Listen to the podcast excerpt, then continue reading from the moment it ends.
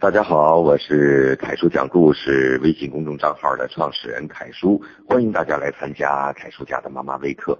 前几天北京雾霾这种红色预警一启动，呃，我们看到了很多新闻，比如说什么京津冀雾霾检测出大量危险有机化合物啊，等等等等。就这种新闻呐，跟炸弹一样，呃，在生活在帝都的人群当中一并炸开了锅。其实进入冬季以来呢，雾霾就接二连三的袭来了。我们电商部的小伙伴组织大家多次团购了不同品牌的净化器呀、口罩啊，每一次都是很快就卖断货。可想而知，这背后有多少焦躁焦虑的爸爸妈妈。除了围堵，我们还能为孩子们做些什么呢？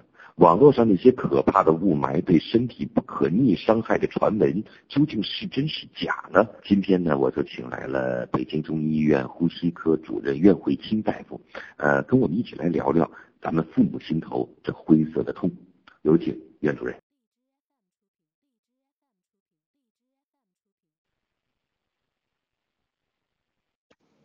凯叔讲故事的群友们，大家好，我是北京中医医院呼吸科医生，很高兴今天和大家分享关于雾霾的话题。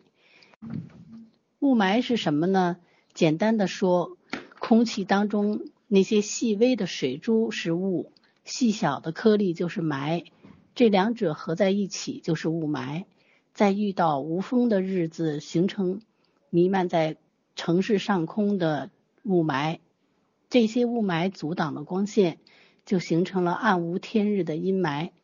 但是事情远非那么简单，尘埃和水汽会在空中发生化学反应，这些细小的尘埃是哪里来的？它们的表面又附着什么？内容又是什么？我们在以下会一一的给大家讲解。雾霾的主要来源，大家在媒体当中已经了解了很多。它主要是由工业企业能源和废气排放，以及采暖锅炉和生活炉灶。再一个就是交通运输，还有一些其他的原因，比如说建筑扬尘以及沉积在路边的灰尘悬浮。这都是雾霾的主要的组成部分。在秋秋冬季节，由于冬季要进行采暖，呃，燃有在城市里边的采暖主要是用煤或者是石油，呃，再加上机动车的排放，这样呢，它的雾霾的形成的因素就增加了。雾霾对人体的伤害，嗯，大家现在已经都感同身受。在雾霾的天气当中，你暴露在嗯外界自然界的时候，可能会感觉到咽喉很不舒服。这是说明这雾雾霾首先通过呼吸道进入肺部，对你的呼吸道产生伤害。实际上，更大的伤害还在于它是雾霾里边当中含的这些毒物有好多是脂溶性的，它可以通过皮肤进入人体，产生一系列的过敏的反应。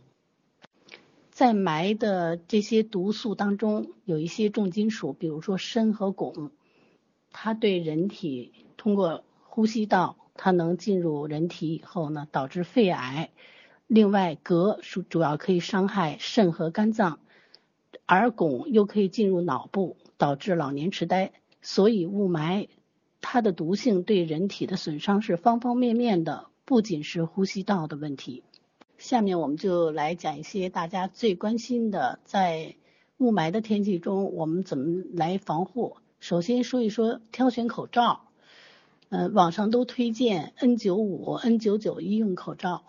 N 的意思是不适合油性的颗粒，比如说炒菜产生的这个油烟。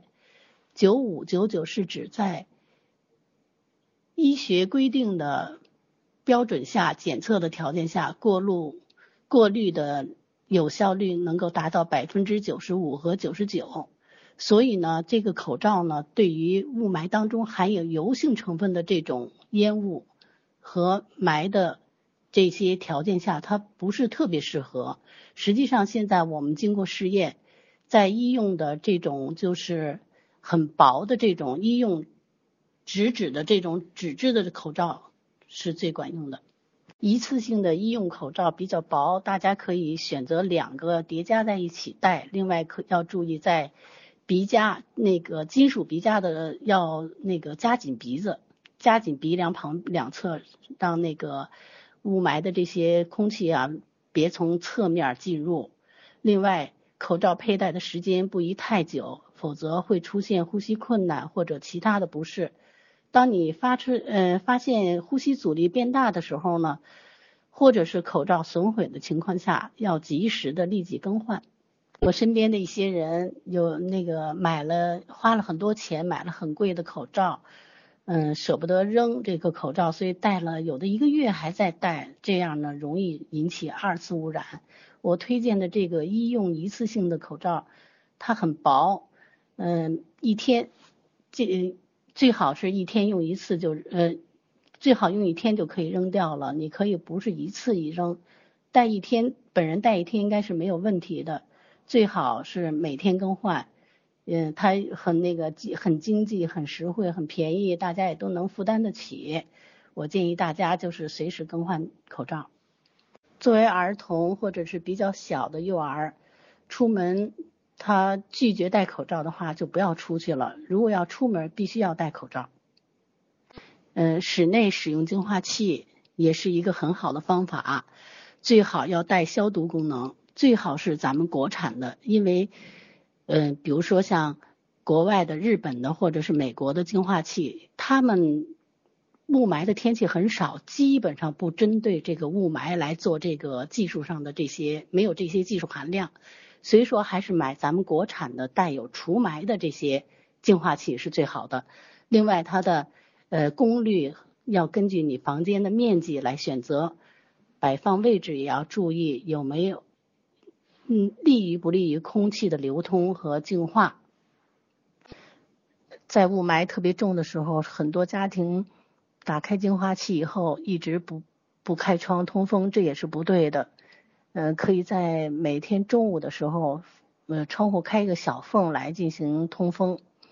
这样呢，你把加湿器，呃，把这个空气净化器打开，这两方面结合起来会效果比较好。那么要在中午开窗呢？因为中午的时候就是阳光照射的比较充足，阳光对空气当中的一些毒素也是有净化和消毒的作用的。另外，运动在雾霾特别重的天气，我们不提倡大家做户外运动。如果很多人已经养成运动的习惯了，非要运动不可呢，你可以戴上双层的口罩，做好个人的防防护。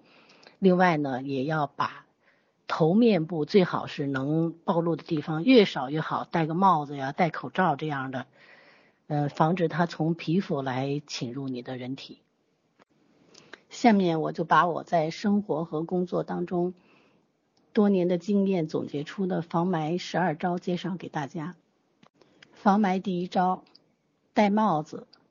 头发具有吸附污染物的能力，这是我们大家都知道的。所以说，在出门之前一定要戴顶帽子，能够有效的缓解这种污危害。防霾第二招，戴口罩。刚才我们已经详细的为大家说了怎么样选择口罩和怎么样戴口罩。虽然戴口罩也无法完全阻挡有害颗粒物的吸入，但是为呼吸道多设一层屏障，总比没有强。还没来呢。防霾第三招，穿长衣。不要为了潇洒而进行短打扮，因为你穿的太零碎，就增大了和有害空气接触的面积。穿长长的大衣又保暖又健康。防霾第四招，户外短平快，这就不多介绍了。在雾霾天气里边，尽量减少在户外活动的时间是非常有必要的。如果你要非得要运动，就要进行暂短停留、平和呼吸、小步快走。防霾第五招，进屋就洗手洗脸。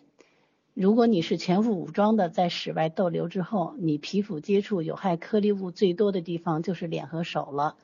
如果你连帽子都没有戴，那你进屋的第一时间你应该洗个澡，把头发也洗了。雾霾当中的这些有毒的颗粒物，在身体停留的时间越长，对你的危害就越大。所以说。为什么让你进屋就洗脸洗手？防霾第六招，用鼻呼吸，这个我们大家应该不难理解了吧？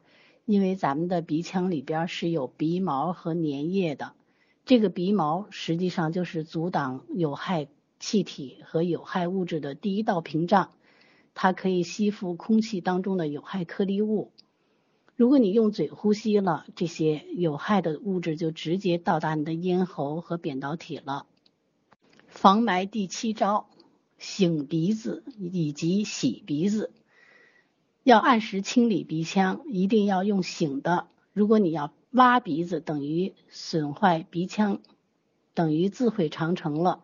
另外，洗鼻子可以用淡盐水，或者是洗鼻器来。清理你的鼻腔就是深度的清理，也可以用棉签蘸着生理盐水或者是蒸馏水都可以来清洗鼻子，尽量不要用手。即使你要没手边没有这些东西，你要把手清清洗干净，你再进行你的鼻腔的清理。小朋友的鼻腔，它的黏膜都是很稚嫩的，在清理的时候呢，一定要。动作要轻，可以用棉签轻轻的蘸着清水清理就可以了。但也不要伸得太深，你伸得太深刺激它，它会打喷嚏。另外，你也可能把它的黏膜给损坏了。就是在你的棉签能触及到的部位，不要太深，别伸到后鼻腔就可以了，就在前鼻道就可以。防霾第八招：巧开窗。在雾霾天气里。室内的通风换气成了很大的难题，有些家庭长期使用净化器不开窗通风，这是错误的。你可以在正午的时候稍微把窗户开一道缝，这是没有办法的办法，因为阳光在这个时候呢，可以把空气当中的毒素来清理了一些，这个时候开窗还是比较安全的。如果房间长时间不开窗通风的话，屋子里的家具会产生的那些惰性气体也会进行第二次污染。所以说呢，虽然这是一个很矛盾的过程，你也要巧开窗，勤通风。防霾第九招：早睡觉。到了晚上就不要熬夜上网了。雾霾的天气，早一点睡觉有利于你恢复体力。呃，另外呢，睡觉能够有效的减缓呼吸，减少你对氧的那个耗氧量，这样呢，你的抵抗力强了，就可以有效的对抗雾霾了。防霾第十招：多喝水。大家都知道水是生命之源，如果在雾霾天气很差的时候，你稍微多喝点水，就会加快体内水分的更新，对身体非常有好处。另外，多喝水，你往外排尿排便就是在排毒。多喝水也不是说无限制的大量的喝水，实际上人体需要的这八杯水，包括了你喝粥的里边的水分，以及以及你喝汤的水分。过多的水分也也是对人体是有害处的，它会把你人体当中的一些精微也带走。它不光是排毒了，实际上喝水是要讲究方法的，不能一次喝的太多，要把你的这个成全天的水量要分多次小量的饮。所谓的饮水，不能咕嘟咕嘟的把这一杯水全喝下去，一会儿喝两口，一会儿喝两口，这种的饮水方式是最好的。雾霾天，很多家长愿意给孩子喝点果珍，我。我不建议大家去商场里买那个就是成品的那些那个果珍，嗯，最好自己在家里做。你要鲜榨的果汁对孩子是很有好处的。另外呢，我在这里边呢给大家推荐一个小方子吧，嗯，鲜芦根适量，荸荠、藕都可以榨汁儿，或者是这三种东西再放到一起煮水。煮完水里以后呢，里边可以放点冰糖，放点蜂蜜，给孩子自制果汁果汁饮料。芦根、荸荠和藕都有润肺清肺的作用，很适合在雾霾天作为饮料给孩子来喝。防霾第十一招：少抽烟。本来空气质量就很差了，如果这些人在抽烟，你就在小范围内形成了一个很很坏的天气，这个等于是你自己人工的一个雾霾。为了周围的人，也要为了自己，你要少抽烟。大家千万别不拿吸烟当回事儿。中国疾控中心控烟办公室李强博士介绍，吸一支烟只需十分钟，离吸烟者三米左右的地方，PM 二点五水平就可以达到每立方米三百微克；十五分钟左右，六米内也可以接近每立方米三百微克的程度。自己和宝宝的健康，是否是雾霾天？大家都不要吸烟，尤其是在房间里。防霾第十二招：多吃粗纤维食品。粗纤维食品，比如说大豆、芹菜、苹果，它们最主要的作用就是通便、排肠毒、润肠道。这些粗纤维食品可以让进入消化道的这些颗粒物给排出去。另外，木耳具有排毒的作用，大家已经很清楚了。它可以清理血液中的那些有害的物质，所以说呢，在雾霾天建议大家可以多吃一些木耳。另外，猪血也有排血液毒的作用，大家呢可以买到，如果买到那个货真价实的这些猪血，别买商场，因为有好多猪血都是假冒的。所以说呢，大家可以选择点猪血吃，也是不错的选择。另外，大家在雾霾天经常吃的萝卜和梨，确实也是很不错的选择。嗯，梨呢有润肺的作用，有清热的作用。另外呢，萝卜呢有润肠通便的作用，这是在雾霾天比较不错的选择了。除了以上防霾招以外，对雾霾的围堵只是很被动的做法，根本还得从提高机体对外界有害物质的抵抗能力来着手。尤其对于儿童来讲，规律的生活起居，符合自然界的生物钟，睡眠充足，保持三分饥和寒，保持大便通畅是非常重要的。中医讲要想小儿安三分饥和寒。临床上许多儿童的疾病都是由积食导致的，尤其是咳嗽，大多都是由积食所致。这时用单纯止咳化痰的方法是不能奏效的。许多家长只要孩子一咳嗽就给雪梨炖川贝，认为这是纯天然的，对孩子只有好处。但是吃了很长时间也不管用，也许这时加一点消食导致的药就很快奏效了。如果止咳药都吃了一周还不管用，就应该考虑换药了。当然，如果家长不能判断的情况下，去看看中医大夫，让他们为孩子做出准确的判断。家长怎么来判断孩子是否是积食咳嗽呢？首先，你要看看你的小孩平时是否是爱吃肉的，平时是不是特别贪吃，吃的特别多。另外呢，看看他的舌苔厚不厚，大便干不干。如果这几条都具备了，那他们，那他就是时机的咳嗽。这种的孩子的咳嗽一定要加上一些消食导致的药，它就会起到很好的止咳作用。雾霾导致的咳嗽与伤风感冒导致的咳嗽有什么区别呢？现在许多家长只要孩子一咳嗽，就归结于雾霾引起的。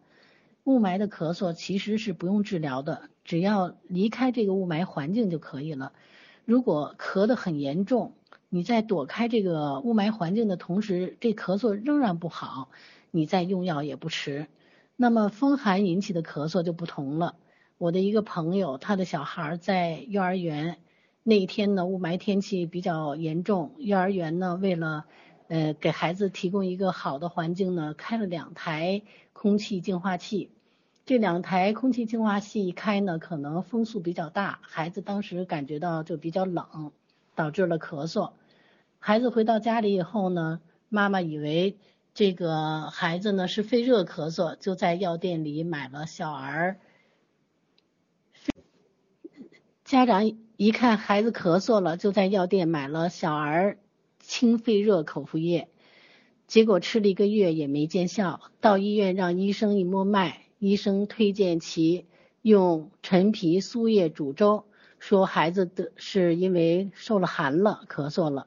结果吃了，呃，这个粥的第二天呢，就咳嗽就好转，到了第三天，基本上就好了。这个同时他还用了一些配合小儿的一些推拿手法，说明如果辨证正确，用药准确，就能很快奏效。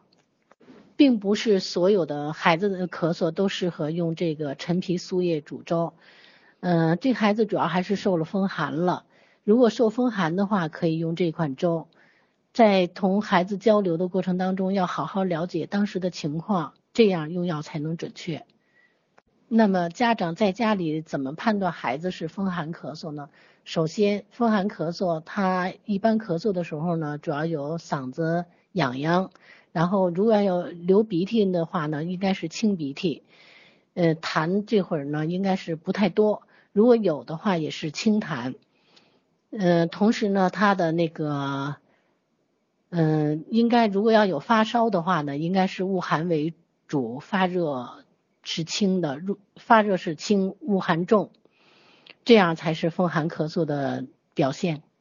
下面为大家介绍几个穴位来配合，嗯，缓解咳嗽。这几个穴位呢都比较好找，在机体的那个明明处吧。就是比较好操作的。首先呢，介绍天突穴。天突穴在胸骨上窝的正中央，明显可以摸到凹陷的地方。这个对呛咳是有很好的止咳效果。第二个穴位就是三间穴。呃，取穴的时候呢，微握拳，在第二掌指关节后缘的凹陷处。第三个就是合谷穴。这个穴位最好找了，俗称虎口的正中央。呃，这三个穴位呢，呃，按之呢都有一些酸胀感，家长可以先在自己的身上找准了以后，再在孩子的身上进行操作。家长在操作的时候呢，用食指的指尖来做，最好把指甲绞的凸一点，这样以免那个呃扎着孩子。嗯，按压的时候呢，力度看孩子的反应，别太重，适当就行。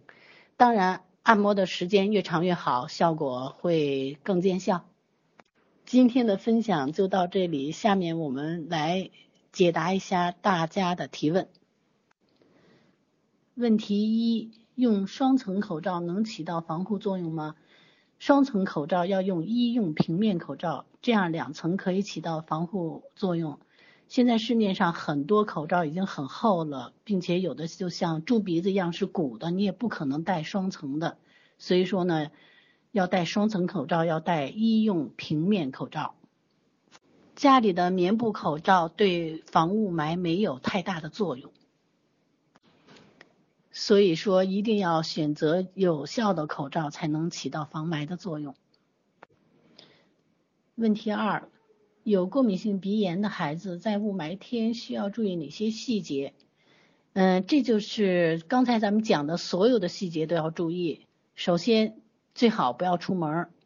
嗯，万一孩子必须得出门，比如说上课去上学的话，那你就要戴双层口罩。另外呢，就是穿长衣服，把手、头发最好都包好。回家的时候呢，及时的清洗，洗个澡最好。呃，尤其要特别注意鼻腔的清理，即使不在雾霾天，过敏性鼻炎的人员也要进行鼻腔的清理，这是每天必做的功课，就跟你洗脸刷牙是一样的。问题三，关于 PM 二点五对人体的危害，网上有说有害颗粒进入肺，阻塞肺泡，咱们先说说这个问题。嗯，PM 二点五呢？是一个很小的微粒，它进入肺了以后呢，它对肺泡没有直接的阻塞作用，它主要是对肺泡细胞有一个伤害。肺泡细胞受到伤害损害了以后呢，进行修复，在修复的过程当中，可以导致肺泡的组织结构重建的过程当中引起应变，就它的弹性失去弹性了。气体交换受到损害。